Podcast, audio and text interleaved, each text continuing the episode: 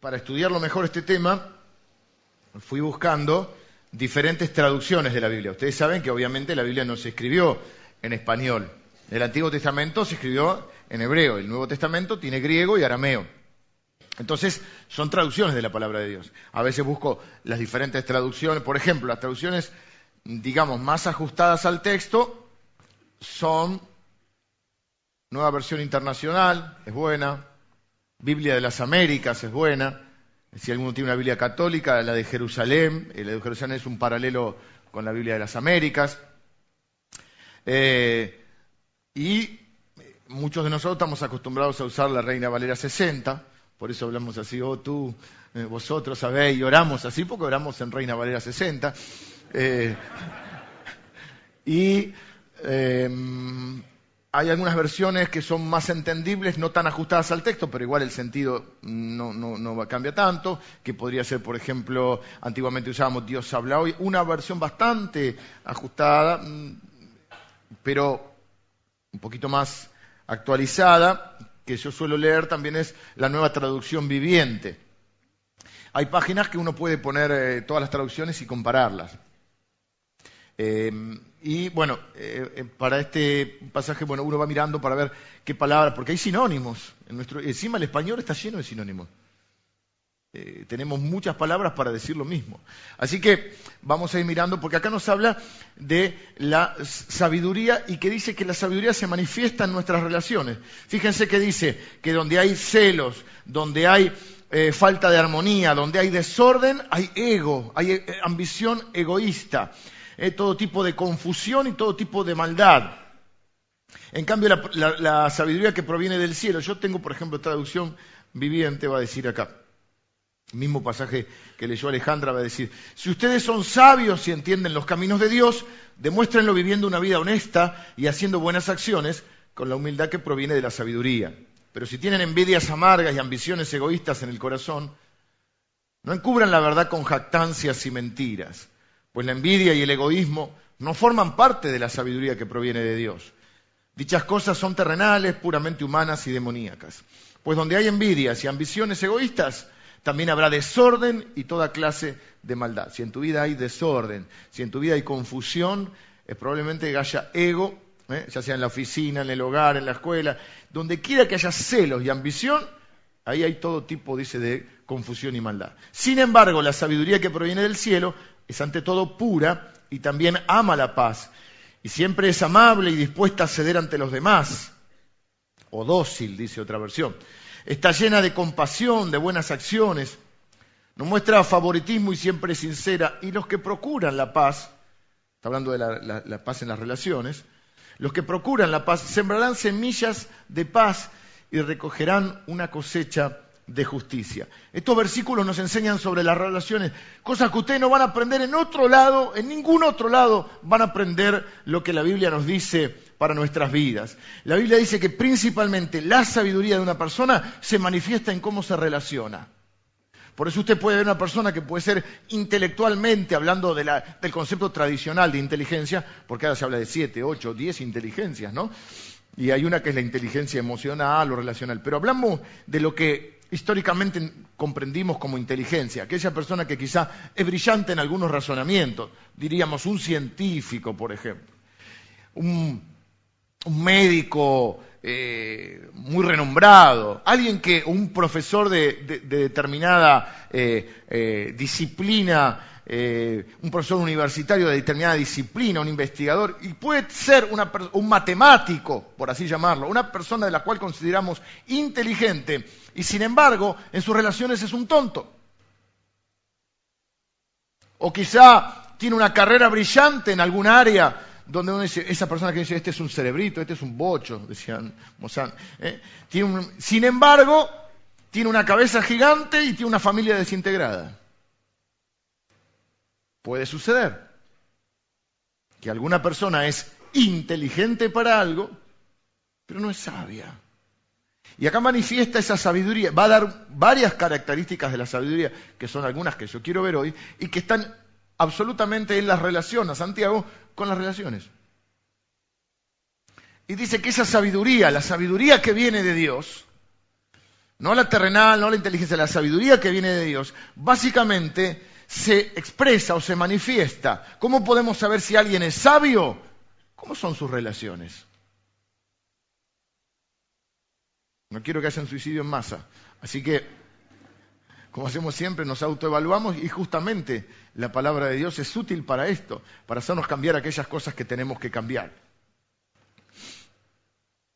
Eh, los versículos 14 al 16 nos dicen eh, o nos hablan de las maneras típicas en las cuales los seres humanos nos relacionamos. Y esas maneras típicas no son las bíblicas, son las típicas, son las terrenales. ¿Qué hay en la oficina, en el trabajo, en la escuela? Hay celos. ¿Por qué le aumentaron el sueldo a este y no a mí? Si este entró el año pasado y yo entré hace 15 años,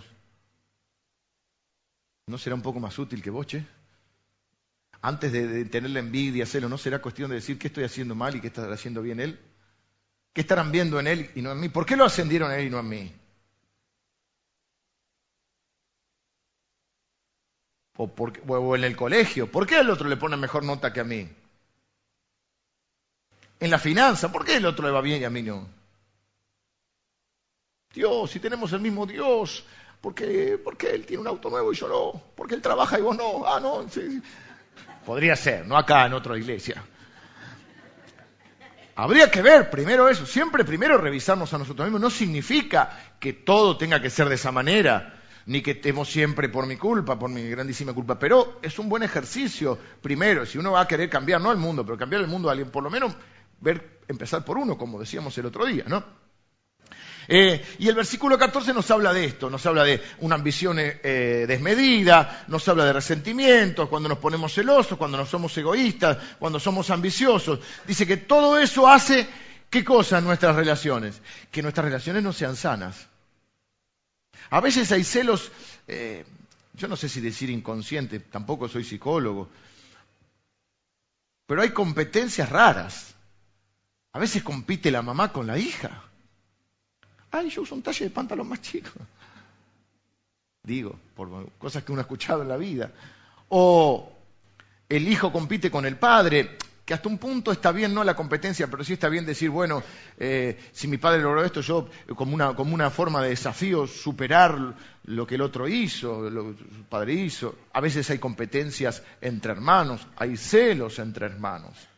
A veces los padres no ayudan con eso los favoritismos, ahí habla de favoritismo, las diferencias que hacemos, eh, o que, no deberíamos ser, por supuesto. Pero si hacemos diferencia a nuestros hijos, eso, eh, que tener cuidado con lo que decimos. No sos como tu hermano. No. Yo soy yo, mi hermano es mi hermano. Me parece que a veces son Iba a decir que a veces somos tontos, pero no nosotros, porque yo soy muy respetuoso de ustedes, no le daría nunca una cosa así. Pero a veces la gente es un poco... Es buena gente, la mayoría del mundo es buena gente. Ahora es un poco tonta, ¿no? Suponete, una frase que ninguno de ustedes dice, porque ustedes son gente que sabe de fútbol. La gente bien sabe de fútbol. Y a la gente bien le gusta el fútbol.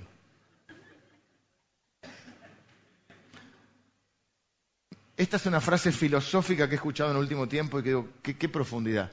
Alguien dijo, Messi no es Maradona. ¿habrá, ¿Habrá tardado mucho en darse cuenta? Messi no es Maradona. No. ¿Quién es Messi? Messi. No tiene el carácter de Maradona. No, porque no se llama Maradona, se llama Messi. Porque Maradona hay uno en la historia. Neymar no es Pelé. Maradona no es Di Stefano, qué sé yo. No. Vos no sos tu hermano, no. No sos como tu padre, no. O a veces sos como tu padre, ese es otro caso. Cada vez te pareces más a tu padre. Todo depende de la entonación también, ¿no? Cada vez te pareces más a tu padre. Cada vez te pareces más a tu padre. ¿Cómo ven?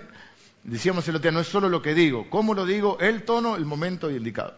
Así que, eh, Santiago dice que esas formas de relacionarnos no son buenas. Celos, ambiciones, envidias, Pero son las formas típicas.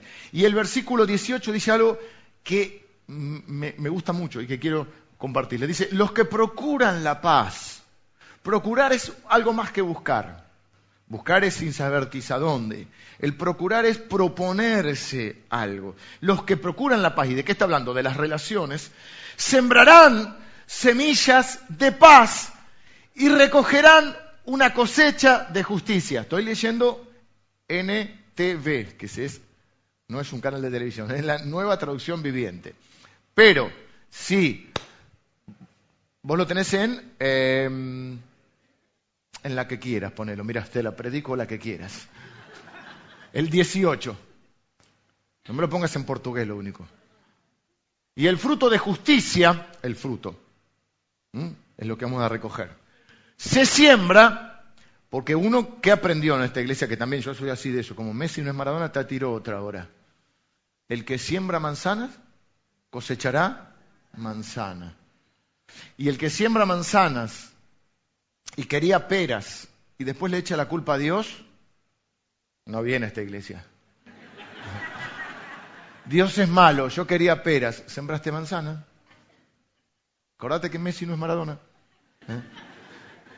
Entonces, si yo quiero un fruto de justicia, de relaciones justas, sanas, ¿qué es lo que tengo que sembrar? Paz. Para aquellos que hacen la paz. O sea, si algo que dice la Biblia y que hemos aprendido es que uno cosecha lo que siembra, que uno en sí no elige la semilla por sí, lo que elige, elige es lo que quiere cosechar. Dijimos también, uno no elige la ruta porque es más linda, porque tiene menos pozos, bueno, si hay caminos alternativos, pero en realidad lo primero que uno se plantea que es, ¿a dónde quiere llegar? Y si yo quiero llegar a un lado y tomo la ruta equivocada. Y acá tengo el mapa, pero yo digo no, o el GPS. Recalculando, te dice la gallega. A mí me gusta, porque hay varios idiomas, pero a mí me gusta que, la, española me. Todo mi, hijo con eso es un crack con el GPS del, celular. Y entonces él me dice, y, ella nos quería llevar por otro lado. Y a veces uno discute con ella. Eh, eh, eh, y a veces uno dice, yo les digo, ignórala, ignórala. Pero normalmente tenía razón, a veces se equivocaba. Esta palabra de Dios no se equivoca nunca. Y te dice, mira, si vas por este camino vas a llegar acá, y si vas por este otro vas a llegar acá. Entonces, si vos elegís este camino, después no diga Dios es malo, porque yo quería ir a otro lado. Bueno, cosas que no ocurren en esta iglesia. Ahora, en el versículo 17 Santiago nos da una lista de, lo que son las bases para las relaciones sanas. Número uno, dice la sabiduría que proviene del cielo es ante todo pura, primeramente pura. Ahí podemos marcar la palabra pura. La primera característica eh, de esa sabiduría que proviene de Dios y que hace que nuestras relaciones sean sanas es eh, lo describe como una sabiduría pura, que significa incorruptible, no contaminada, sin mancha. La palabra que hoy usaríamos sería, o que es muy habitual, sería íntegra. Integridad, no le falta nada, es pura. ¿Eh? Él está diciendo que la base de una buena relación sabia entre padre e hijo, entre esposo y esposa, entre hermanos, es que tengamos integridad. ¿Y con qué relacionan ustedes la integridad? Si alguien es íntegro, ¿qué me permite hacer sobre esa persona? Confiar. Así que la integridad, con lo primero que yo lo puedo relacionar, es con alguien que se maneja en la verdad. Si no hay verdad, si no hay integridad en mí, no puede haber confianza en mí. Y si usted y yo no confiamos el uno en el otro, no puede haber una relación sana y buena. Por lo tanto, un principio esencial y primeramente, primero que debe haber ahí, es que esa sabiduría de Dios tiene que traer pureza esa pureza en realidad está hablando de integridad. De lo que está hablando es de que yo sea una persona íntegra, una persona confiable, una persona en la cual se pueda confiar. Y la única manera que usted o vos puedas confiar en mí es que yo te diga la verdad. Hay un principio que, enseñábamos mucho en la iglesia, eh, lo estamos trabajando, es un, es un material bastante antiguo y lo estamos trabajando, puliéndolo de vuelta que hablaba de algunos principios de, cómo relacionarnos. Uno de los cuales mencionábamos nosotros, y que está en la palabra de Dios, dice, cada uno hable verdad con su prójimo. Y hablamos del principio de hablar verdad. Porque no podemos confiar si no hablamos verdad. Y muchos de nosotros tenemos problemas con la verdad.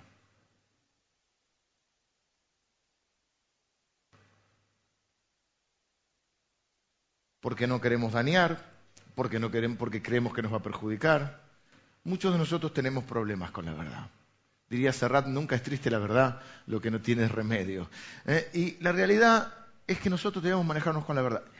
No significa ser bocones, no significa decir todo lo que pienso a todo el mundo, no significa que en determinados momentos no tenga que tener la sabiduría, como vimos el domingo pasado, para callar y para cerrar la boca, pero lo que no vamos a hacer es mentir. Y el gran problema es que el mentiroso no se da cuenta que los demás se dan cuenta. Y no hablemos del mentiroso patológico, porque ese, bueno, ya tiene... Hablemos de nosotros. O de, tengo un amigo que... Cuando no decimos la verdad se nos nota. A veces decimos la mitad de la verdad, y la, como digo yo, media verdad, y media verdad es media mentira. Depende cómo lo veas. Y, hablamos en lenguas no espirituales. Yo digo así, ¿y qué te dijo? Y me habló en lenguas. Pero no las lenguas espirituales, celestiales. En el trabajo, te dice, ¿hiciste, o en la escuela, ¿hiciste la tarea? Yo le explico. Es muy fácil. La respuesta es sí o no. No, no, no es tan fácil. Yo le explico. Resulta que iba en el auto con mi mamá y, entonces la carpeta, y, hiciste la tarea. Y ahí ya se dio cuenta. Todo lo demás que vos quieras cuenta. Esto pasa a diario, en el trabajo, en las relaciones, en la familia. Tengo que hablar verdad. Y si no, es decir, mira, no, eso no te lo voy a contestar. que es una manera de contestarlo. Pero es la única manera. La Biblia dice que la verdad nos hace libres. Hay quien dice, es muy difícil. No, más difícil es ser mentiroso. Es un trabajo ser mentiroso. Es un laburo. Tienes que andar acordándote la mentira que le dijiste a cada uno. No, ¿Por qué no viniste? No, está internada mi abuela, pero tu abuela no, no falleció el año pasado. No, esta es otra abuela. Pero ¿cómo otra abuela? ¿Cómo tenés otra abuela? Sí, porque yo soy adoptado. Y, ay, sí que, y una cosa.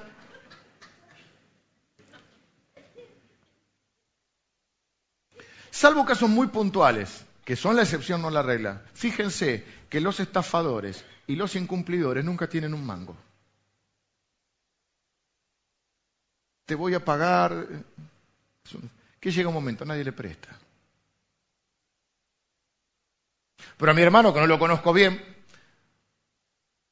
queda feo decir que los conozco por el pelado, pero bueno, eh, estaba hablando del hermano que el otro día la peluquera y el pelado son así. Mira que qué dupla, ¿no? La peluquera y el pelado. No hay que ponerle apodos a la gente. Pero tampoco uno se puede acordar siempre los nombres de todos. Entonces, ellos tuvieron eh, la, íbamos a decir la mala suerte, pero bueno, Dios sabe las cosas como son. Se les quemó la casa, así que todo, todo lo que, nadie pide nada en esta iglesia, ¿sí? Pero todo lo que quieren ayudar, pueden ayudar. Eh, y ellos han recibido, estaba charlando con él, me contaba, estaba recibiendo mucha ayuda de muchos de ustedes. Se les quemó todo, perdieron todo. Y él trabaja con los inflables, que son eh, son los jueguitos. ¿Vieron? En el, en el picnic no llevaste el toro mecánico, era tuyo o era del otro muchacho, ah, del otro muchacho. Pero bueno, todas esas cosas. Se le quemó todo, etcétera. Y yo le digo, bueno, eh, y su, su, forma de trabajar. Y digo, ¿cómo estás haciendo? No, dice, me llamó el, al que siempre le compro las cosas y me dijo, llévate lo que necesite para trabajar, después vemos cómo lo pagas. Eso te lo hace porque sabe que le va a pagar. Ahora, él no tiene ahora el pronóstico ideal para pagar porque tiene que empezar. Entonces la persona que no cumple, que es una manera de no tener integridad, la persona que miente, la persona que te dice, aguanta un cachito que te pago el mes que viene, la persona que cuando llamás no está, nunca está, en un momento se le acaba el crédito. No se puede engañar, dice que se puede engañar a algunos todo el tiempo, se puede engañar a todos algún tiempo, pero no se puede engañar a todos todo el tiempo. Se llama credibilidad. Si vos querés tener, y la, verdad y la integridad está muy relacionado en nuestro ámbito, podríamos llamarlo, con otra que no está justo acá, pero que quiero mencionar, que es la autoridad espiritual. Vos tenés autoridad espiritual cuando sos confiable. Vos tenés autoridad delante de tus hijos cuando sos confiable. Cuando sos íntegro. Cuando tu hijo puede confiar en que el consejo que le estás dando, ante todo lo vio en vos, lo vio practicar. Y segundo, vio el resultado de eso. Y para eso tiene que ver la integridad. Y siempre la verdad y la integridad tienen un, fruto de justicia. Tenemos que erradicar la mentira de nuestra, de boca. Parece dramático, yo no soy... No te apures a contestar. Integridad. No sos confiable si no sos íntegro, si no hablas verdad. No puedes confiar en mí si no sabes si yo te estoy diciendo la verdad. Los celos, bueno, hay de todo, hay picasesos, hay gente que es picaseso que tiene celos enfermizos porque no ha resuelto sus problemas. A veces los celos son justificados cuando la otra persona no brinda seguridad. Pero hay algo que es, una, tontera, es tener una relación de celos. Es decir, si no confías en el otro, ¿para qué estás con el otro? Para perseguirlo, para chequearle el celular, para revisar los mensajes, y por eso no estés con él. ¿Estás con alguien en que no confías? Y, del otro lado se tendría que preguntar, porque siempre nos preguntamos del otro lado, ¿qué pasa que no están confiando en mí? ¿Por qué no están confiando en mí? ¿Estoy dando pie para esto? ¿No estoy siendo íntegro? ¿Me engancharon en algún, renunciamiento? ¿Me engancharon en alguna mentira? Integridad. Necesitamos hablar verdad. La honestidad es la base de las relaciones entre nosotros. Tenemos que ser honestos con las personas. Si ustedes les mienten a las personas, no van a tener una buena relación. ¿Y qué es lo que ocurre? Ocurre que le mentimos a Dios, a veces le mentimos hasta a Dios. Señor, vos sabés que yo en mi corazón... No, no. Dice la Biblia, Dios no puede ser burlado. No se engañen a ustedes mismos, porque lo que pasa es que a veces creemos que estamos, nos están eh, eh, diciendo la verdad, Dios, porque nos estamos engañando a nosotros mismos. O sea que yo le puedo mentir a Dios, le puedo mentir a las personas y me puedo mentir a mí mismo. En esto me puedo mentir. Yo soy íntegro. Yo diría que no es una respuesta que tenga que dar yo mismo de mí mismo. Tienen que dar los que me conocen. En tu casa saben si sos o no sos. No, porque yo soy espiritual, yo soy íntegro, yo soy esto. Yo... En tu casa saben si sos o no sos. Un buen ejercicio sería con honestidad. Y si tenés a alguien objetivo, porque a veces el otro te, te, No, vos sos un fenómeno. No, no, alguien objetivo. Que vos le puedas decir a tu esposa o a tu esposo, ¿cómo me ves? A tus hijos. ¿Cómo me ves? No, mis hijos me, mis hijos me tienen allá arriba. No, te quieren allá arriba. ¿Qué opinan? ¿Qué opinan tus amigos de vos? Y si te dicen algo que no te gusta, no te ofenda, no te enojes, alguien te lo tiene que decir. Probablemente ellos sepan lo que los demás dicen. Hay un doctor que se llamaba el doctor Leonard Cleaner. ¿Saben quién es el doctor Leonard Kleiner? El doctor Leonard Kleiner inventó algo que le dio de comer a Chiche Helblum. Inventó la máquina de la mentira. Chiche era el que ponía el detector de mentiras. Hizo en, su vida alrededor de, pruebas con 25.000 personas. Estaba viendo una, una serie que vemos en Netflix de unos abogados y le pusieron el detector de mentiras. Hizo unas, eh, una prueba con más de 25.000 personas. Escribió un libro sobre esto. ¿Saben a qué conclusión llegó? Todos mentimos. Vieron como Santiago no tenía el detector de mentiras que dijo, todos ofendemos muchas veces. Este hubiese dicho, todos mentimos muchas veces. Él dijo que los seres humanos tenemos esa, esa, esa naturaleza, claro, esa naturaleza pecaminosa, ¿no? Y Efesios 4 por eso les decía, dice, por lo tanto, en otra versión, dejando la mentira, hable cada uno con su prójimo con la verdad, porque todos somos miembros de un mismo cuerpo. Así que esta es la primera señal de la sabiduría. Tengo que ir un poquito más rápido. Si quieren tener mejores relaciones, número uno, si quiero ser más sabio en mis relaciones, no voy a decir seis cosas hoy, entre cinco, seis o siete, que no hacen las personas sabias, o sea, nosotros. Seis o siete cosas que no hacen las personas que son sabias en sus relaciones. No estamos hablando de los brillantes matemáticos, que está bien, no estoy eh, a, mí, me gusta mucho la matemática. Pero estoy hablando el sabio en las relaciones en este caso, de que tiene la sabiduría de Dios para manejarse en las relaciones. Lo primero que no hace una persona sabia, si quiero ser sabio en mis relaciones, no voy a comprometer mi integridad.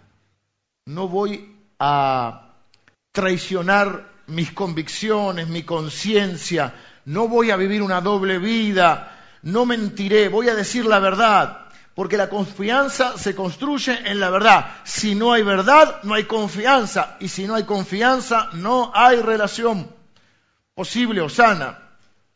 Dice Proverbio, Santiago para mí se leyó todo Proverbio, porque hay tanta conexión.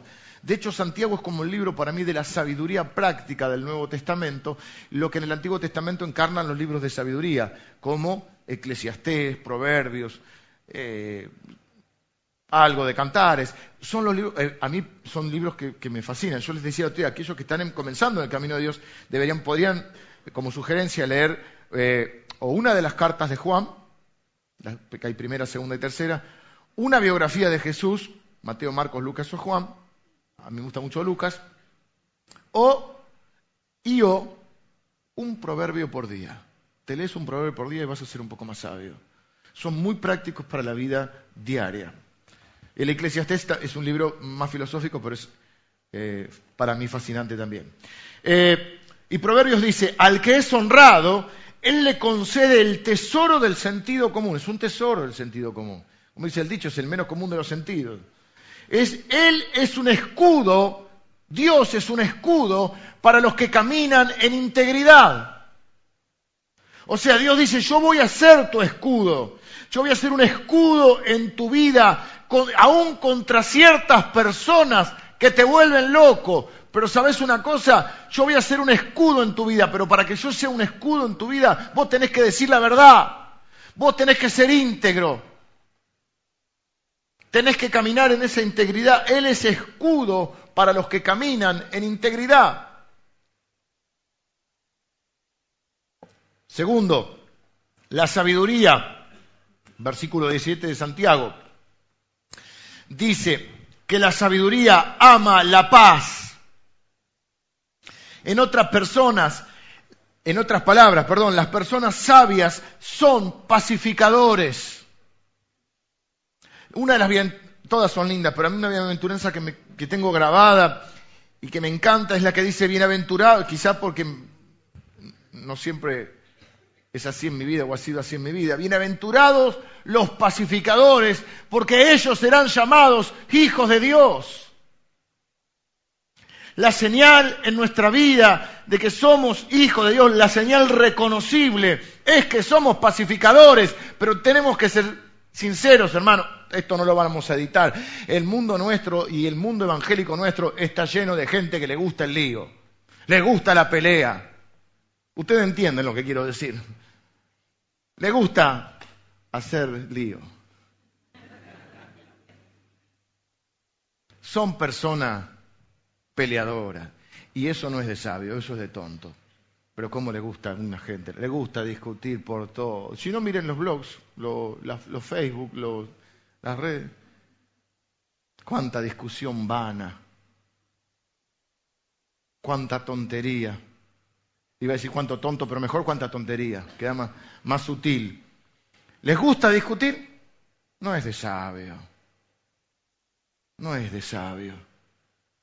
Los conflictivos, a los tontos les gusta pelear. La gente sabia no está buscando pelea. La gente sabia ama la paz. Si quiero ser sabio, segunda cosa, en mis relaciones no voy a buscar pelea. El hecho es que si han estado cerca de alguna persona por algún tiempo, ustedes saben cómo comenzar la pelea o ustedes saben cómo despertar la fiera que está en el otro. Cuando nos conocemos sabemos qué es lo que le molesta. Y esa es un arma terrible pero muy necia. Ustedes saben qué botón presionar para que el otro salte. Y cuando en una discusión el otro te dice algo que no te gusta, a veces la empezás vos. Y a veces estás como las películas. A mí, me gustan mucho las películas me gustaban, ahora no veo casi, las películas del oeste, que están así, la música, el reloj, a la hora señalada. Fuimos a un lugar que es el Museo de Cera, donde están todas las figuras famosas, muy parecidas. Y yo me saqué con Clint con todo, en una casa. Y están en tamaño real, son grandotes los americanos. Y estás ahí, ¿no? Y entonces cuando el otro te dice algo que no te gustó,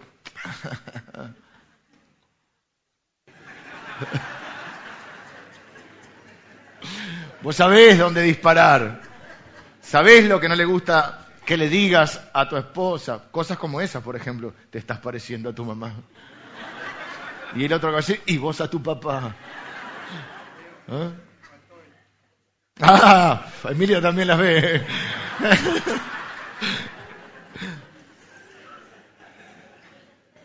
Ustedes saben cómo devolverla o cómo empezarla. ¿Y eso saben cómo se llama? En el griego original, estupidez. Porque eso no te acerca a la solución. Vos querés solucionar un problema. ¿Vos crees que eso lo va a solucionar? ¿Vos crees que apretando los botoncitos que vos sabés que despiertan la fiera en la otra persona, vos crees que eso va a ayudar? Sin embargo, ¿por qué lo hacemos? Porque no somos sabios, que es una manera elegante de decir, ¿o no?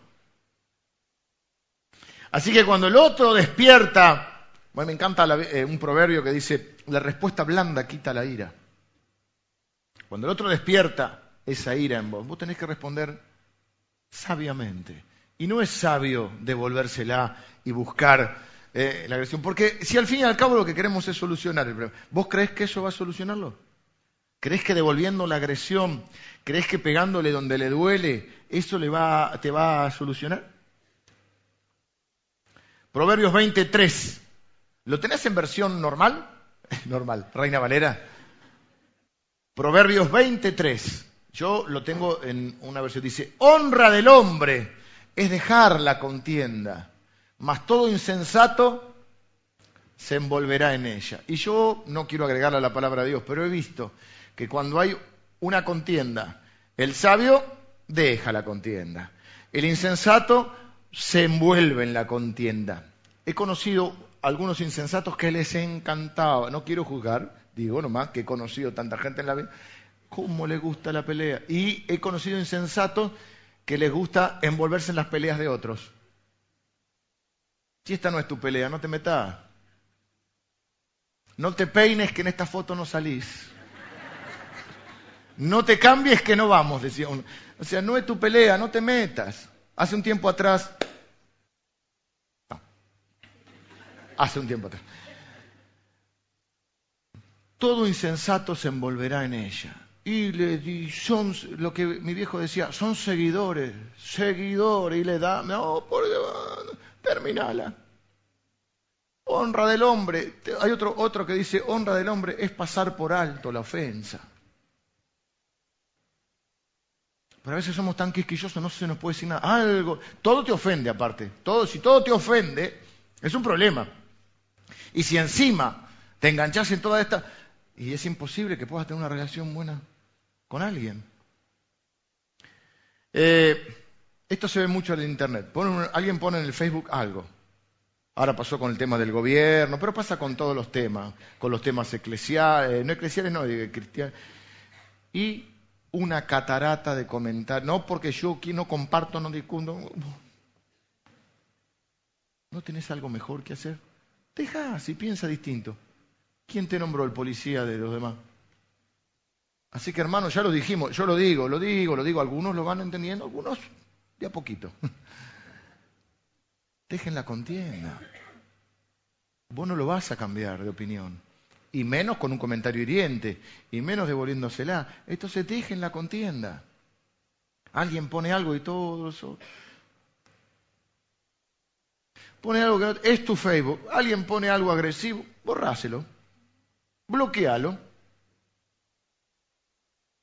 Déjalo de seguir. Así es más elegante, ¿no? Claro, no tengo por qué ver toda tu, tu, tu, tu gana de pelear. Y a veces uno eh, eh, ha pasado, no mucho, pero ha pasado.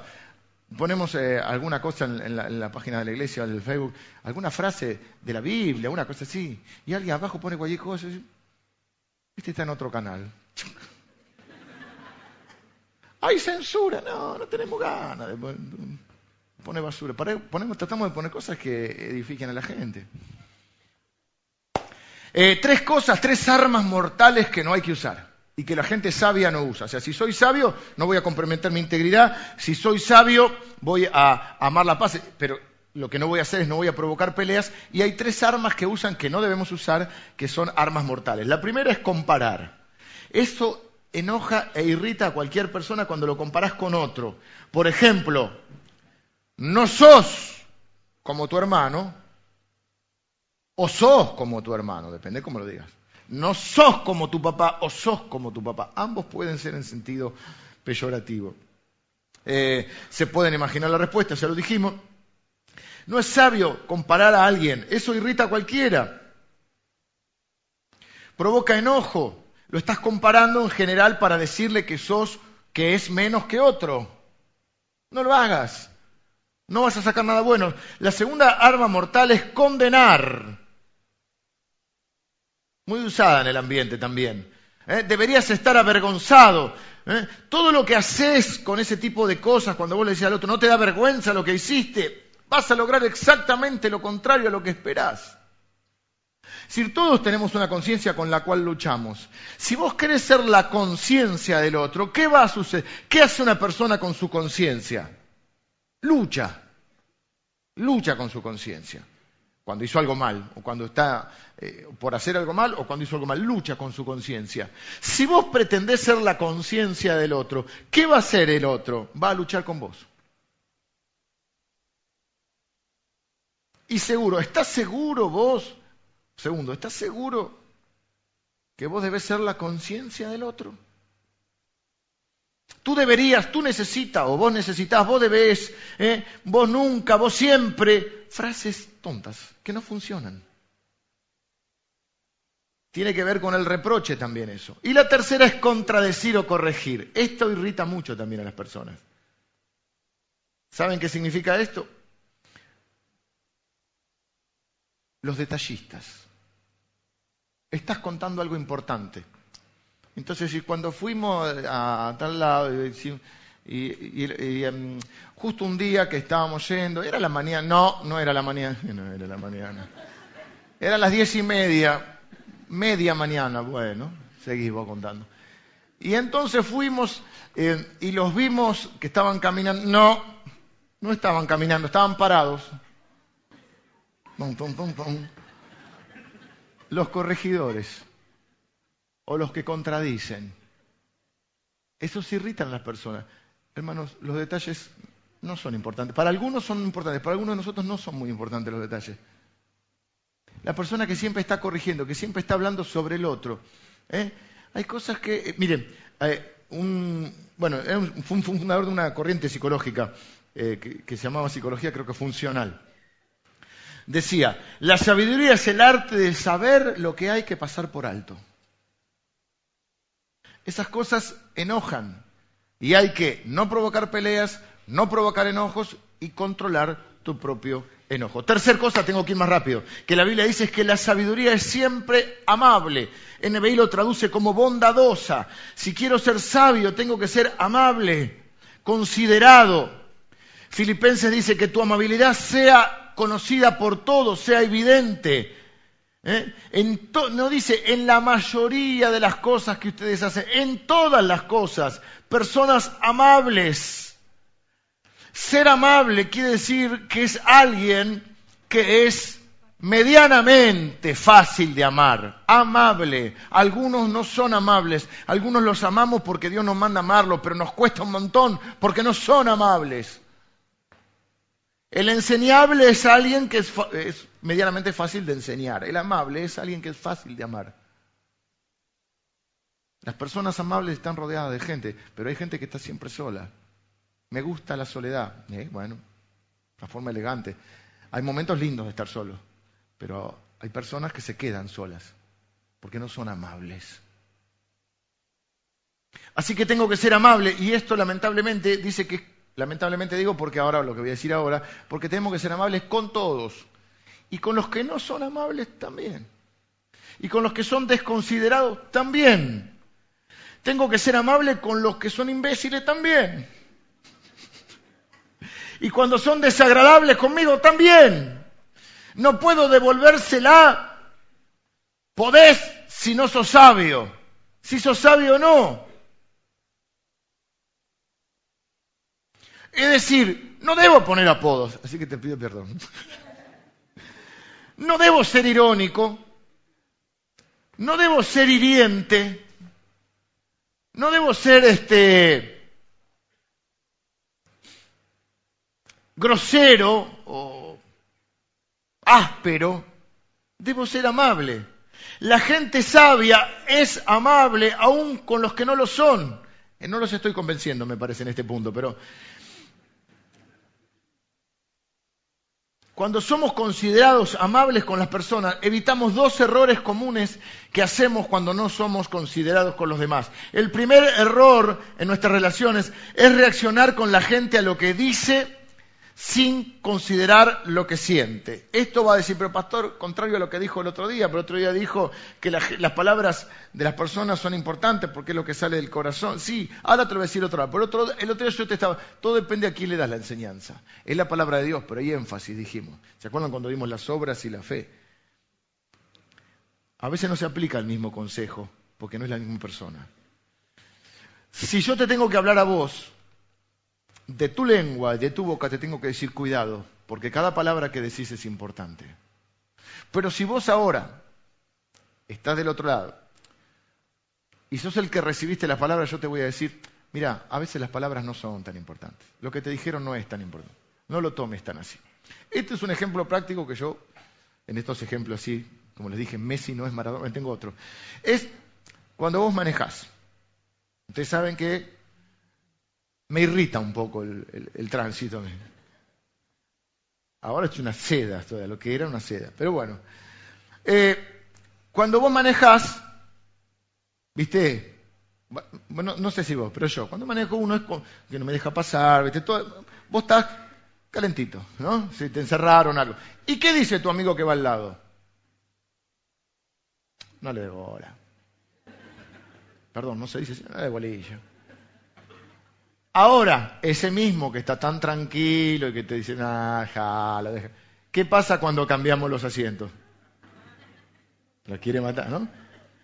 a mí me pasa, ¿eh? A mí no me gusta ir mucho del otro lado, me gusta en general manejar. Si hay un auto, si vamos en auto, digo, ¿me dejas manejar?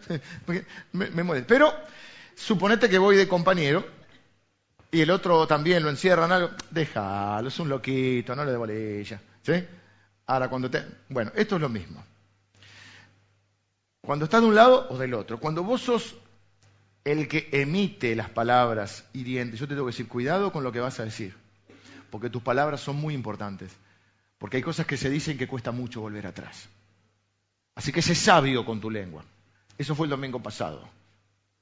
Ahora vos no sos, en este, en este momento, no sos el que emite, vos sos el que recibe la palabra. Y yo te tengo que decir lo que dice Proverbio, no apliques tu corazón a todo lo que se dice de ti. Este versículo a mí me salvó la vida, hace un tiempo atrás. Cuando uno empieza a ser pastor, uno empieza a tener uno de los costos más difíciles para mí de pagar es en la vida pública. Es decir, esto que hablamos el otro día, este, La gente sabe si, si, el pantalón está arrugado, roto, si tengo o no. Si mis hijos qué hacen, qué no hacen, mira cómo, todo. eso es un costo muy alto para pagar a mí. No me, convencía mucho esa parte. Eh, es como que porque uno puede ser un poquito más conocido, es como que todo el mundo cree que tiene derecho a opinar de cómo te vestí, cómo hablas. Bueno, no me estoy defendiendo, le pongo un ejemplo. Entonces, eh, un versículo que me salvó la vida es Proverbios. Dice, no apliques tu corazón a todo lo que se dice de ti. Porque oirás a tu siervo hablar mal de ti. Pero tú sabes en tu corazón que tú también hablaste mal de otro. Se acabó la discusión. No apliques tu corazón a todo. Yo no aplico mi corazón a todo lo que se dice de mí. Yo no puedo vivir. Entonces, eso no significa que no me importe la opinión de las personas, pero en su justa medida y de acuerdo también eh, en un balance. ¿Por qué pesa tanto la opinión de los demás? Quizá no pesa tanto la de Dios en tu vida. Porque de último lo que debería... Eh, yo digo que el que quiere agradar a todo el mundo no agrada a nadie. Porque ni Dios puede agradar a todo el mundo. Porque vamos a poner que juegan River y Boca tema espinoso.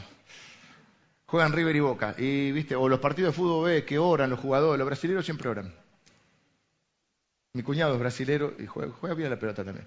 Y, y, vos decís, si encima juegan bien y oran, no van a ser siete. Para los que dicen que Maradona no es Messi, quiero decir que vayamos pidiéndole perdón, porque si no juegan Messi somos un equipo de, la B. ¿eh? Bueno, volvamos. Oran los de River, oran los de Boca. ¿Y digo qué hace? Empate.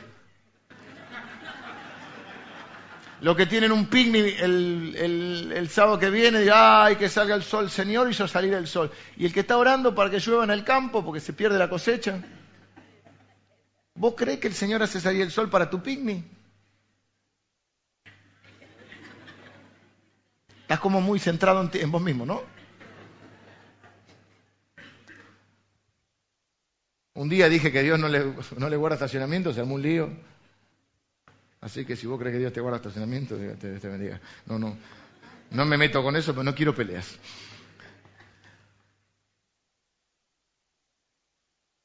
No siempre lo que la gente dice es lo que siente. Eh, el domingo pasado me dijo que sí. No, no, el domingo de, la abundancia de tu corazón habla tu boca. Ahora te digo, tranquilo. A veces la gente está enojada, a veces la gente está herida, a veces la gente está molesta. No mires solo las palabras, mira su corazón. ¿Por qué dijo lo que dijo? Hiciste algo que despertó ese, sentimiento, esa reacción. ¿eh? A veces la gente dice, exagera. Y necesitamos ver más allá de sus palabras. Así que si ustedes son sabios en su relación, no se enfoquen solo, no, pero vos me dijiste, bueno, no lo dijo, se equivocó, listo, ya estaba. No apliques tu corazón. Mirá el corazón del otro. ¿Por qué lo dijo? Capaz estaba nervioso, capaz que estaba presionado. No siempre. Sí es cierto que de la abundancia habla el corazón, habla la boca. Si vos querés conocer el corazón de una persona, tenés que, ver cómo habla. Pero no seas tan literal tampoco. Estamos hablando de la generalidad. Si todo el tiempo la persona habla crítica, chisme, eh, y es una persona conflictiva, bueno, su corazoncito está complicado. Pero si se le escapó una vez, ¿Viste? Una. Si dijo una frase poco feliz, pero vos ve lo conocés la persona. Bueno, no te quedes con eso. ¿Se entiende? Porque si no, en 1974 vos me la tenés guardada. Y cuando el otro dice algo, vos estás. Ser considerado amable significa pensar en los sentimientos de los demás. ¿Por qué dicen lo que dicen? Miren, cuando la gente es desagradable, está gritándole al mundo, estoy herida, tengo dolor. La gente que lastima es la gente que está lastimada. La gente que provoca pelea, que porque, porque algunos son masoquistas, porque les gusta sufrir. No, es porque no, no lo hacen por eso, lo hacen porque están lastimados. La gente sana en su corazón es amable. Pero la gente que es complicada es porque su corazoncito está complicado.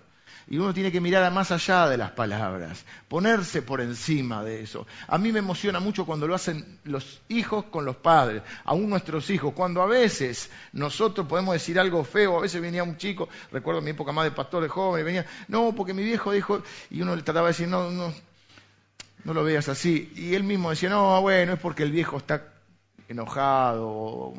Y vos decís, él poniéndose por encima de su padre, que debería ser el que, el tuviste, el sabio, y el pibe teniendo que pasar por encima de las cosas. Pasa por alto a veces la palabra. Pensá que por algo lo dijo y por ahí no era su momento. Pensá lo que está viviendo, lo que capaz que está presionado. ¿eh? Y no siempre eh, lo que dice es así. La gente que no tiene dolor es amable. La gente que siempre tiene un dolor no es amable. La gente lastimada lastima a los demás. Esto está claro. Esa persona que se ofende de todo, que no se le puede decir nada, que todos siempre le debemos algo, que todos le fallan, que todos lo dejan, que nadie está a la altura de su, eh, calidad humana y en el fondo es una persona lastimada. Y lo que hay que orar es para que Dios sane su corazoncito. Mientras tanto va a lastimar bastante. El otro error que cometemos es invalidar aquellos sentimientos que nosotros no sentimos. ¿Mm? Estamos hablando de ser considerado. Si yo no lo siento, vos tampoco lo puedes sentir. Y la mujer dice, ay viejo, hace frío. No hace frío. A ver, podemos discutir los hechos, no los sentimientos. Porque lo siente, lo siente. La bolsa de agua caliente, hermanos, ha salvado miles de matrimonios. La ya no se usa tanto ahora, por eso se está separando la gente. La bolsa de agua caliente que usaba mi abuela, la abuela chiquita me calentaba la cama cuando me quedaba bien en su casa con una botella que tenía como de cerámica, así tipo Ginebra Bols. Me planchaba las sábanas mi abuelita. Porque ella tenía frío, yo no, yo siempre tengo calor. Pero no puedo decir nada porque la abuelita me, me decía abrigate, siempre me decía abrigate querido. Yo, ya un tipo grande igual, siempre una camperita de jean toda rota, ¿viste? Mi papá me decía, te vestiste de pobre. Y mi abuela me decía, no tenés frío, nene. El otro día hablaba con un amigo también, íbamos con una camperita de jean así. Hoy, hoy tengo frío, todo el tiempo tengo frío. Bueno, allá no tanto. La bolsa de agua caliente, te deberían dar el premio Nobel de la Paz al tipo que inventó la... Porque las mujeres suelen tener más frío. Entonces, si tenés frío, bolsita de agua caliente. Porque si no te pone 14 mantas. Y vos estás todo transpirado, ¿no? Saca los pies yo le tiraba la doble manta, la doble porción. No le revoleaba el saco porque no, me faltaba unción. Eh, escuchen esto. Pero hay un tema que no ha podido resolver la ciencia. La temperatura del aire acondicionado. En el auto. El auto tiene un pequeño... Ahí hay una esperanza para los matrimonios porque el auto tiene las cositas que lo tirás para tu lado. Yo me lo pongo todo por acá, sí, en verano, ¿viste? Eso que te dicen, no uses el aire que te enferma. No, el calor me enferma. ¿Cómo que me va a enfermar el aire? Entonces me pongo todo así, ¿viste? Pero en las casas no, acá. Acá que le decimos a las hermanas, ahora estamos todos calentitos. Yo a veces digo, por favor, bajen la calefacción. Y les hermanas, no, que hace frío. En verano, donde te sentás, hay lugares que te queda el cuello así. ¿Qué, qué reflexivo saliste así, estás pensando. No, me daba el aire acondicionado. Para no discutir qué hace una persona sabia, se trae un saquito. Yo iba a una universidad, a, la prehistoria. Cuando iba a la universidad, las clases, la UBA empezaba el 30 de abril, ¿viste? Yo el 2 de marzo ya tenía clase. Era una cosa de loco. Y muy enojado con eso. Y entonces llegaba a la universidad, verano, marzo todavía calor. Llegaba a la universidad y un, ahí sí te congelaba, al rato te congelaba. Entonces yo me iba con el busito a la cintura. Imagínate, 38 grados, la gente me veía con un busito en la cintura y decía, este tipo está loco. No, pero después había que estar ahí en la universidad congelado. Entonces, los hechos se pueden discutir, no se pueden discutir los sentimientos. No, no sientas eso, ¿por qué? Porque yo no lo siento. Lo siente. Le agarra la crisis a la mujer y dice, soy fea. No, no soy fea. O a tu hija o a tu esposa. No, no, tenés que ver por qué estás sintiendo así. No digo que juegues a ser el psicólogo, porque si no lo somos, no lo somos. Pero hay algo que le está pasando. Escucha un poquito más allá de las palabras. Y no le puedes obligar a que la gente sienta lo que vos sentís. Estoy poniendo ejemplos dramáticos como la bolsa de agua caliente, porque no quiero tocar pavadas. Ustedes me entienden, ¿no? Pero a veces pasan los matrimonios. o con los hijos. Si ellos sienten algo, sienten algo. Y bueno, no es que no es así. Se discuten los hechos, no los sentimientos. Tengo miedo. No, no lo tengas. Gracias, ¿eh? eso fue muy útil. Ya se me fue el miedo. No minimicemos los sentimientos. Alguien debería decir, te escucho, ¿qué está pasando? ¿Por qué tenés miedo? ¿O por qué, te, por qué decís que sos? ¿Por qué decís esto? ¿Por qué, ¿Por qué tenés frío? Si quiero ser sabio, no voy a minimizar los sentimientos de los demás. Cuarto, la sabiduría está dispuesta a ceder ante los demás. Es dócil. La palabra griega más o menos podría decir algo como dócil, sumiso, condescendiente. Busqué todas las versiones porque era lo que más me costaba. Porque ahí va a decir, eh, en, la, Reina Valera, va a decir una frase que es más, más difícil de entender. Va a decir, eh, después, pacífica, amable, benigna. Y benigna mucho no decía. Entonces, la idea que da es de una persona, eh, por ejemplo, la versión en inglés decía sumisa. Y una versión que a mí me gustó, no me acuerdo cuál, decía dócil.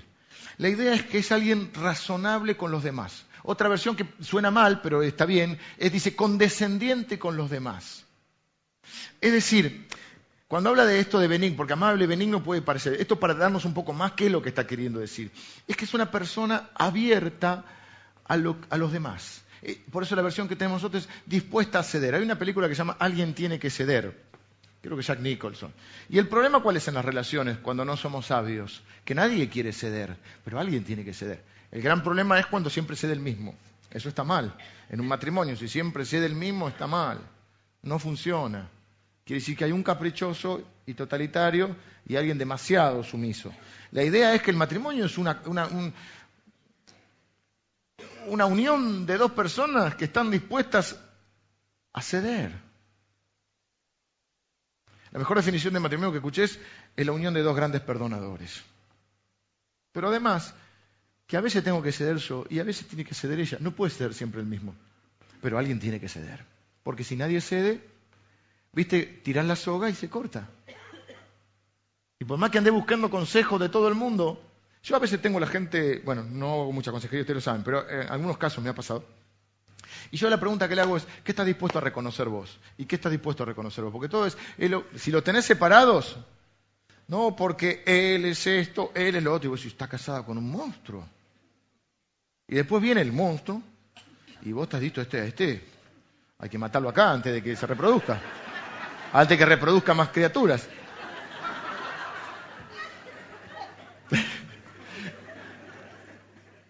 Estamos un poco locos, no sé. Bueno, y viene el monstruo y vos decís, pero yo pensaba que me iba a encontrar con Hitler y vino, vino Gandhi. ¿Está tan seguro que usted es el esposo de... ¿Usted es el monstruo? Yo pensé que... Y viene un tipo que... Ah, entonces una de las cosas que aprendí es que hay que escuchar las dos campanas. No para ser juez, sino para ver cómo uno puede ayudar. O viceversa, puede pasar de los dos lados, ¿no?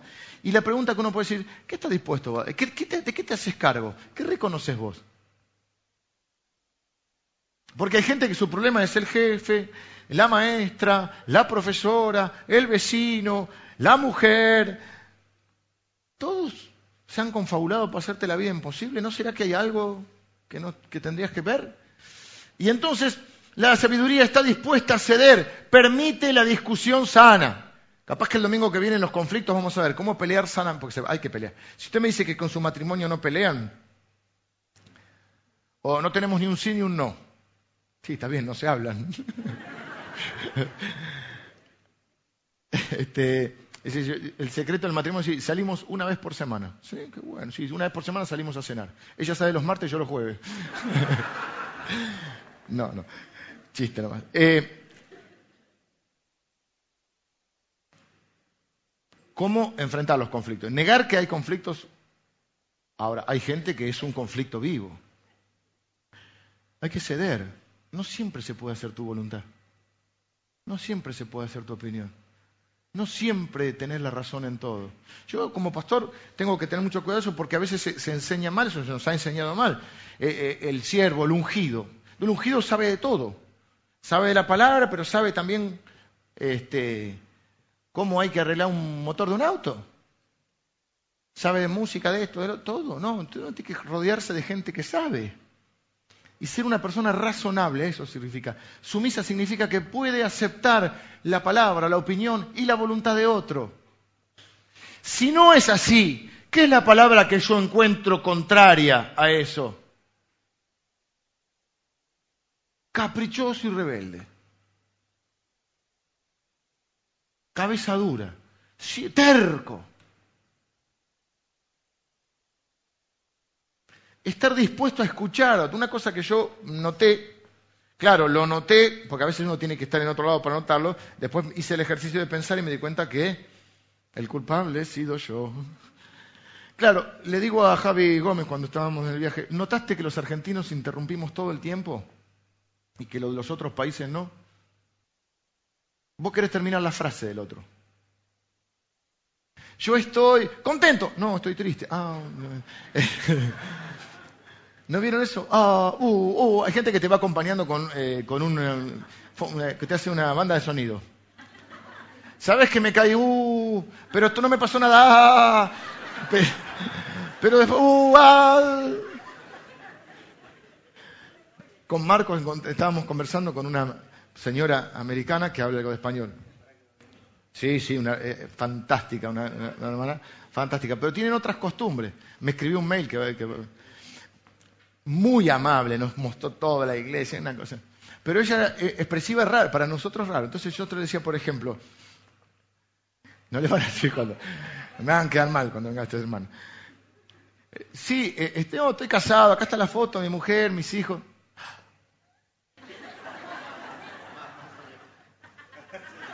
Y se quedaba, yo digo, venimos de Argentina.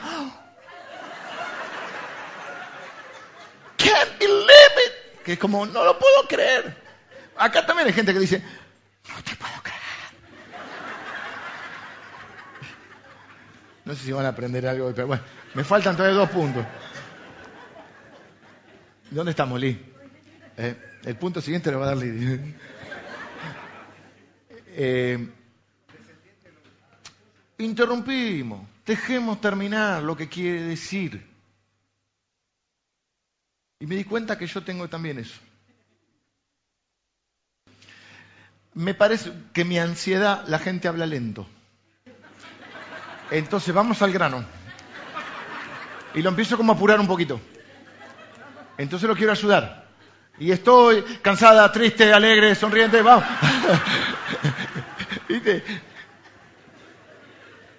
Y hay gente que le gusta tomarse su tiempo.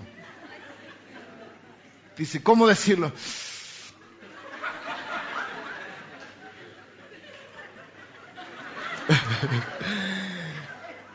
Hay que aprender a escuchar. Los hombres que estamos acá, yo le he hecho mucho a mi esposa eso, así que te pido perdón, mi amor, por esto. Ella te cuenta algo y a la mitad vos ya la retas. Fue a vos del otro día. Y la trató mal. Todavía voy a ir esta semana. Porque hay que ser amable. Hay que ser amable, pero hace 25 años que tenemos, por lo menos. ¿Cómo dejaste que te trate mal? ¿Quién es este para Ella es porque es sabia, es amable y no busca pelea. El necio, ¿qué le va a decir? Le va a decir, montoncito. 25 años que pago una fortuna acá. Si mínimamente tratame bien y dame un café, por lo menos. Porque ¿O no? Pero viste que eh, eh, la, señora te quiere contar algo, la esposa te quiere contar algo, y vos ya le querés decir lo que tiene que hacer en el trabajo, en la oficina, en la escuela, con la directora, con la maestra, con el pibe. No le escuchaste todavía lo que le pasó. Lo que vos tenés que hacer, ya. ¿Mm? Aprender a escuchar, ser un poquito mejor escuchador. Los buenos consejeros son buenos escuchadores. Los buenos psicólogos son buenos escuchadores las personas que te dan, yo creo que los, mira, también es mi experiencia, aún con Lili y con alguna otra gente que conozco, Las personas que me, han dado, que me dan consejos sabios son más callados que yo. Y yo hablo mucho. Y los sabios, ¿y por qué? Si yo tuve un análisis de esto. ¿Por qué los callados son más sabios? Porque observan. Observan. Tengo que seguir.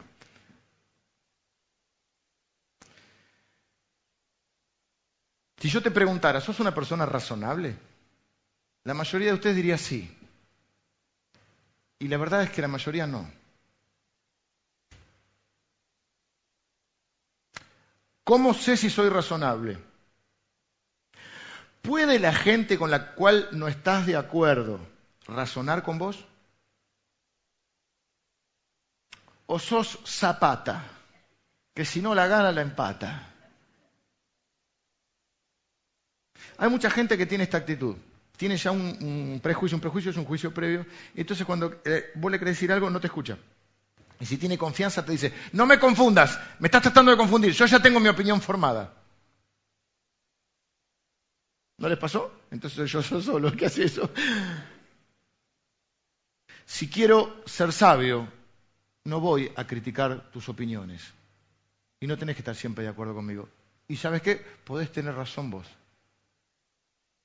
Las palabras más difíciles, pero que son melodía a nuestros oídos, es cuando alguien dice, perdón, me equivoqué.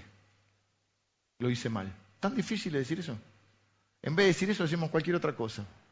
Hasta llegamos a decir algo que para mí es totalmente ridículo, que es, me hiciste equivocar. Esa es fantástica.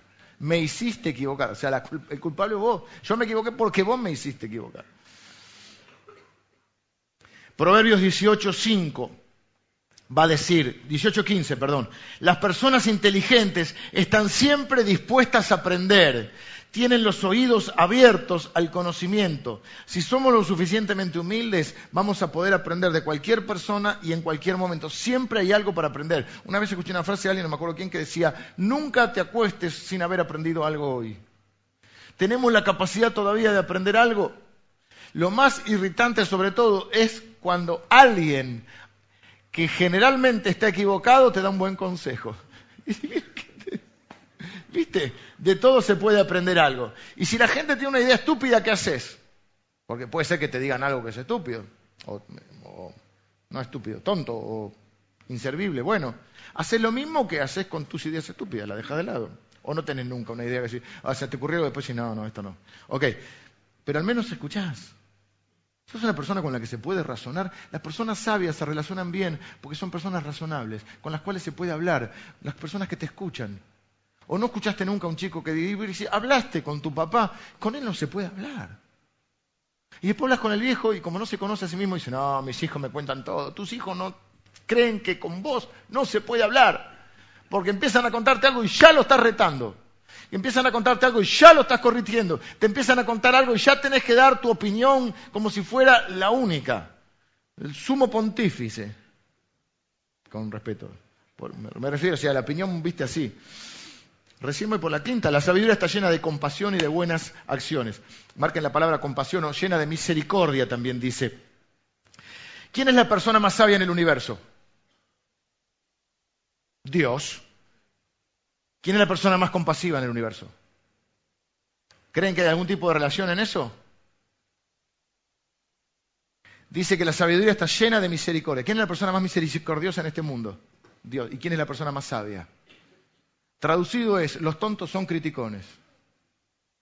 Los tontos no tienen misericordia. Los tontos o los necios, digamos. Lo que, pasa es que necio no se entiende, pero es lo mismo. Los necios, los no sabios, son criticones. Porque Dios, que es el más sabio, es el más lleno de misericordia. Cada vez que empiezo a juzgar, estoy siendo un tonto. Cada vez que empiezo a acusar, fíjense, ¿quién es el acusador? Satanás, dice la Biblia que es el acusador. Y Dios es el que, el perdonador, el misericordioso, lento para la ira y, rápido en misericordia, ¿no? Algo así dice la Biblia, sí, ok. Ok, ¿Quién es el acusador? Satanás. ¿Quién es el perdonador, el, que nos defiende, etcétera? Dios, el, lleno, el más misericordioso. ¿A quién me quiero parecer? ¿A quién me quiero parecer? Dios no me da lo que merezco, Dios me da lo que necesito. Si me diera lo que merezco, estaría frito, ¿ok? Todo lo que tenemos es por su misericordia, por su gracia. Hay gente que vos le querés dar su merecido, pero no le tenés que dar su merecido, le tenés que dar lo que necesita. Y lo que necesitan generalmente es gracia, es misericordia. ¿Eh? Si quiero ser sabio, no voy a estar condenando, enfatizando tus errores, marcándote lo que está mal siempre, porque soy misericordioso. Y la gente misericordiosa no te lo refriega en la cara. La gente misericordiosa no es reprochona. La gente mm, sabia borra, borra tus errores. Dice la Biblia que el que perdona la ofensa cultiva el amor, el que insiste en la ofensa divide a los amigos. Eso estoy leyendo otra versión, pero la otra versión es la que dice que el que cubre la falta busca la amistad. El buen amigo cubre, no anda publicando. Yo no entiendo esas relaciones extrañas, por eso no son sanas. Que son amigos y se viven criticando. Y delante de otros.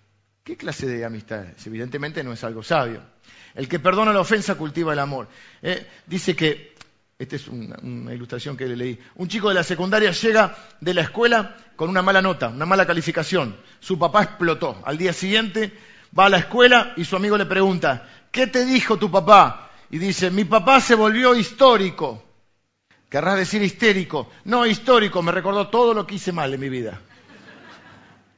Hay algunos de nosotros que somos históricos, algunos son histéricos, pero otros son históricos. Están siempre marcando lo que hizo mal y lo guardan, lo guardan para cuando lo necesiten usar en alguna pelea. Piensen en las personas más cercanas, vengan los músicos, piensen en las personas más cercanas a ustedes. Las personas más cercanas, que ustedes aman. ¿Tienen cosas que les molestan? Sí. Pero los aman. ¿Tienen virtudes? ¿Muchas virtudes? Sí pero tiene muchas cosas que son malas. Dejen las cosas que son malas. Una de las cosas que hacen que un matrimonio funcione, digo matrimonio con tus hijos, pero básicamente se ve mucho en la relación matrimonial, con los hijos también igual, pero más en el matrimonio. Si vos querés que tu matrimonio funcione, no trate de cambiarlo. Nunca trate de cambiarlo. Primero porque es infructuoso, no va a cambiar. Y menos con tus métodos o con los míos, con todos estos que hablamos. Porque si hay algo que tiene que cambiar, lo va a cambiar el Señor, si es dócil, etcétera. Pero además, porque esa es la persona que elegiste.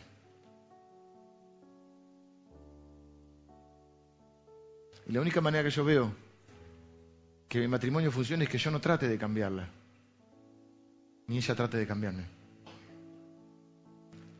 Los novios que son los que no, el novio es el que no vio.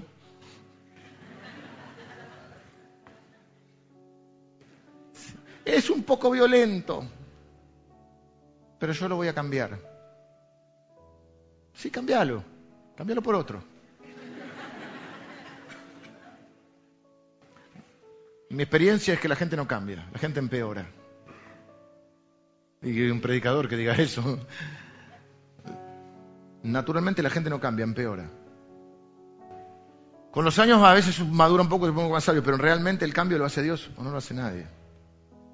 Por eso necesitamos un nuevo corazón. Entonces, si vos lo querés por algunas cosas, pero en realidad lo querés cambiar, no es la persona. Te tiene que gustar como es. Como es. Hay cositas que no te gustan, sí, y del otro seguro hay cositas que no le gustan. tienen que ser cositas. Si no te gusta la mayor parte de cómo es, ay no, pero es que tiene un pelo largo así. Sí, pero el pelo se le va a caer. Es que tiene unos abdominales marcados, se va a tener una panza así. ¿Ok? No podés elegir una parte de la persona y la otra no. Hay una canción también, me gusta mucho Serrat, dice, no elijas solo una parte, tómame como me doy entero y tal como soy. Del derecho y del revés uno solo es como es. Y anda siempre con lo opuesto. Después dice, nunca es triste la verdad. Lo que no tiene remedio, este es el que yo soy. Se aplica a los hijos. Lo puedes educar, no trate de cambiarlo, es como es. No tiene que ser igual al otro. Porque recuerda, hijo mío, pequeños saltamontes, que Messi no es Maradona. Y si tenés dos hijos, Ana no es Lucía. Javier no es Omar. Omar es un hermano que tiene. Emilio, no me acuerdo de tu hermano, el flaco. Jorge no es Emilio. Uno es el que es. Y en la iglesia, el pastor. Usted viene de otra iglesia y dice, ah, pero usted no es como mi pastor, no.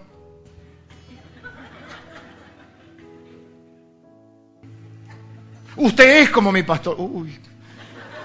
¿Será bueno o será malo eso? A la gente se le acepta como es o no se le acepta. Porque la gente no, no puede cambiar para vos.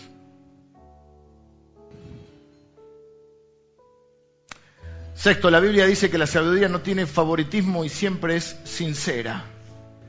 Otra versión dice, la sabiduría es imparcial, es, es justa, es eh, objetiva y siempre es sincera. Significa que si, si, si quiero ser sabio, tengo que ser una persona auténtica, transparente. No puedo ir disfrazado por ahí. ¿Saben los lugares donde más engaña a la gente? Donde más falsos nos mostramos es en las redes sociales, en Facebook, ¿viste? ¿Qué foto de perfil pones? Haciendo al adeltismo. Una vez en tu vida hiciste. La gente dice, este hombre debe ser un hombre, qué aventurero. No, te tiraste de ahí, estabas muerto de miedo. Decís, ¿viste? La foto cazando, eh, cazando, un, pescando un tiburón así. No, lo sacó otro que estaba ahí, vos te sacaste la foto al lado. ¿Por qué ponemos fotos con famosos si no nos conocen? Te sacaste la foto, lo encontraste en el, restaurante, poné la foto, para que la gente diga, mira qué importante, tiene una foto con Messi. Pero no es Maradona, no es Messi. En las redes es donde más se mide. Todos somos interesantes. claro, ponemos... Y el otro lugar son las citas. Cuando hay un libro sobre esto, no tengo más tiempo, discúlpenme los minutos, que es un libro que habla de que el problema de eh, muchos de los matrimonios es esto, es que cuando se conocen de novios no se muestran como son. Olemos mejor, nos peinamos mejor, nos vestimos mejor. O sea, chicas, no se engañen. A tu novio no le gusta ver vidrieras. No. O sea, te va a llevar ahora porque todavía no tiene mucho donde ir. En cuanto tenga una casa y una tele, no te va a llevar más. La gente no es como él. La cita, dice este, la, tesis de este libro, que se llama Paul Tripp, no sé si está en español tampoco el libro. Él dice que el problema de las citas y, de, y de muchos de los noviazgos es que no nos mostramos como somos. Por eso de príncipe a rana es poco tiempo. Y que en realidad lo que debemos tratar es mostrarnos más como somos. Porque si no nos mostramos como somos, la gente eh, se hace una idea equivocada nuestra. Y si es la persona con la que vas a compartir tu vida. Entonces, para que una relación, la gente sabia, ¿qué hace? Claro, tampoco anda mostrando sus miserias por ahí. Eh, ok, pero es transparente. Es una persona creíble, lo mismo que le decía al principio, una persona transparente. Una persona que... Eh, él es así. O sea, no es falso.